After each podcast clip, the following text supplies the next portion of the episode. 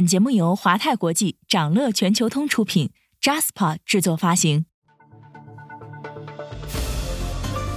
掌乐早知道，从华尔街到中环，每个交易日开盘前，我们用十分钟为你播报最新鲜、硬核的财经快讯。今天是二零二三年三月八号，星期三，各位投资者早上好。美国德州提交法案，明确反对 ESG 投资政策。华尔街巨头联合警告，反 ESG 风潮将成为新的金融风险。为把 ESG 纳入退休基金投资，拜登将首次行使否决权。资管到底是否应该考虑 ESG 因素？稍后焦点话题将带你关注。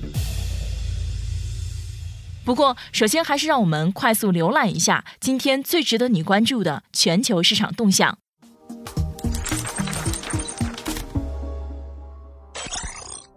港股弱势震荡，三桶油携中字头股票逆势走强。周二港股走弱，三大指数集体收跌。截至收盘，恒生指数下跌百分之零点三三，科技指数下跌百分之一点三一，国际指数下跌百分之零点三六。盘面上呢，大型科技股普遍下跌，香港零售股跌幅靠前。此前连续大涨的电信产业链股全线回调，影视娱乐股、教育股、生物医药股、纸业股、内房股和物管股等多数下跌。能源股涨幅亮眼，三桶油继续领涨大势。餐饮股、内饮股表现活跃。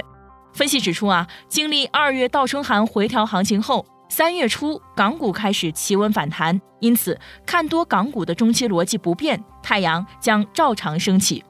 现阶段需要思考的是逢低布局的方向。跟过去几轮倒春寒相比，二零二三年港股的基本面并没有受到明显的冲击，整体盈利预期处在上升初期。市场回调的主要原因是前期上涨过快导致的兑现压力、海外流动性反复以及中美关系的反复。鲍威尔称，联储可能加快加息的脚步，最终利率将超过之前预期的水平。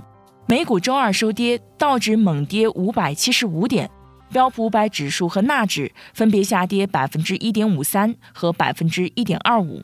标普五百指数的十一个板块溃不成军，其中金融板块收跌百分之二点五四，表现最差；原材料板块下跌将近百分之二点零，日用消费品板块下跌百分之零点九七，跌幅最小。大型科技股和热门中概股普遍下跌。拜登拟提议对年收入超过四十万美元的美国人增税。美国总统拜登公开表示，作为美国二零二四财年年度预算案的一部分，拟提议使年收入超过四十万美元的美国人净投资收入税税率从百分之三点八提高到百分之五，同时降低联邦医疗保险为处方药支付的费用，以确保老年人医疗保健计划在未来二十年得到资金支持。今年欧洲债券的发售规模已经创下历史同期新高，在雀巢、丰田和汇丰发债的助推下，今年初以来的欧洲债券发行总额突破了五千亿欧元大关，创史上同期最高纪录。评论认为，通胀和地缘政治的不确定性促使企业、银行和各国政府忽视上升的债券收益率，推进发债计划。如果今年继续动荡，最好早点完成发债，而不是等待。携程四季度出境机票、酒店增长超过一倍。财报显示，二零二二年第四季度携程营收同比增长百分之七，好于市场预期，净利润扭亏为盈。其中，国际业务的强劲增长起到了明显的修复作用，四季度出境预订同比翻倍，国内业务稳健复苏。今年一季度到现在，机票、酒店和长短途预订都超过疫情前。富士康正加速在印度的扩张。富士康计划将位于印度金奈的一座现有工厂产能翻倍，力争到2024年年产约两千万部 iPhone，员工数量也增加两倍到十万人。分析预计，新的生产基地和扩产计划可以使印度的 iPhone 组装份额从目前的低于百分之五提高到百分之十至百分之十五。微软的每一款产品都将拥有类似的 AI 能力，实现彻底迭代。从必应到浏览器 Edge，再到办公套件 Office 和协作软件 Teams，微软正筹划以 AI 入万物。想了解更多新鲜资讯，与牛人探讨投资干货，欢迎进入掌乐全球通 App。掌乐全球通是华泰国际旗下自主研发的一站式财富管理平台，为全球华人投资者提供港、美、A 股及新加坡市场的股票交易、公募基金、ETF、保险、智能投顾等多元化金融产品及服务。点击节目 Show Notes 中的链接，现在就一键直达掌乐全球通。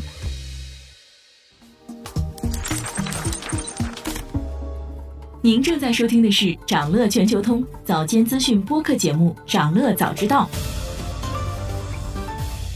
在快速浏览了今天盘前最重要的市场动向后，我们进入今天的焦点话题。每期节目我们会挑选一个全球最值得中国投资者关注的热点事件，为你从更多视角拆解它可能对市场带来的影响。今天我们关注的是反 ESG 风潮席卷全美，华尔街忧心忡忡。近日，美国德克萨斯州共和党参议员提交了一项法案，对该州养老金管理机构的投资决策施加进一步限制。法案规定，外部资管机构必须承诺完全基于财务因素进行投资决策，才有资格成为州养老金的受托方。所谓完全基于财务因素，其实就是剔除 ESG 方面的考虑。那么，什么是 ESG？支持或反对 ESG 的根源是什么？华尔街又是如何一步步被政治议题裹挟的呢？ESG 三个字母分别指环境、社会和公司治理，是一个总称，也就是从环境、社会和公司治理这三个维度来评估公司的可持续性以及它对社会价值观念的影响。近年来，ESG 浪潮越来越受到瞩目，在投资领域也是如此。ESG 投资鼓励资管机构在做出投资决定时，除了金融因素外，同时考虑减少碳排放等目标。例如，如果基金经理认为未来几年与气候相关的因素可能阻碍业务发展，他可以选择不购买一家石油生产商的股票。随着 ESG 运动的兴起，投资突然成了一个政治战场。过去，华尔街风光无限时，银行家很少过度卷入政治。对公开自己的政治倾向也往往较为谨慎，但是在今天，一切事情都已经被政治化了，包括投资。如果想站在代表大众的正确一边，基金经理们似乎就应该放弃投资那些会加剧全球变暖的东西。但是，华尔街巨头们联合发出警告，反 ESG 风潮将成为新的金融风险。比如，黑石在年报中指出。美国各州对化石燃料等反 ESG 行业投资的抵制，可能会影响私募基金的募资和收入。还有人抨击说，ESG 只是政治游戏，ESG 投资没有任何优势，不应该支配公司战略。同时，ESG 投资在美国也遭到了共和党等保守派势力的反对。一直以来，共和党都认为 ESG 投资是左翼政治的象征。指责 ESG 投资是在用气候变化这样的政治议题来干扰美国人的金融规划。许多共和党人将反对 ESG 作为他们向选民推销自己的重要标签。不过，拜登政府并不这么看。美国劳工部此前出台了一项可持续投资规定，允许管理养老金的基金经理在投资决策中考虑 ESG 因素。这项规定在美国各州引起了广泛的反对，甚至部分民主党参议员都表示会支持共和党人投票推翻劳工部的这项规定。对此，美国白宫发言人皮埃尔表示，如果国会通过了推翻 ESG 规则的法案，拜登将对其动用否决权。事实上，华尔街的几家主要资管机构，比如贝莱德和道富银行等。都支持劳工部的可持续投资规定，这些公司甚至为养老金客户量身定制了 ESG 投资产品。去年，石油重镇德克萨斯州政府一直在努力阻止贝莱德的 ESG 投资，担心这可能会扼杀州内的化石燃料行业。贝莱德 CEO 芬克承认，在过去一年里，几个州的财政部长从贝莱德撤出了大约四十亿美元。但他同时也表示，贝莱德已经得到了另外四千亿美元的奖励，其中两千三百亿美元来自贝莱德现有的客户。今天还有这些即将发生的日程值得你关注：美国将公布一月贸易账，一月 Jobs 职位空缺，二月 ADP 就业人数。德国将公布一月零售销售。想了解更多新鲜资讯，与牛人探讨投资干货，现在就点击节目 show notes 中的链接，进入掌乐全球通 app。以上就是今天掌乐全球通、掌乐早知道的全部内容，期待为你带来醒目的一天。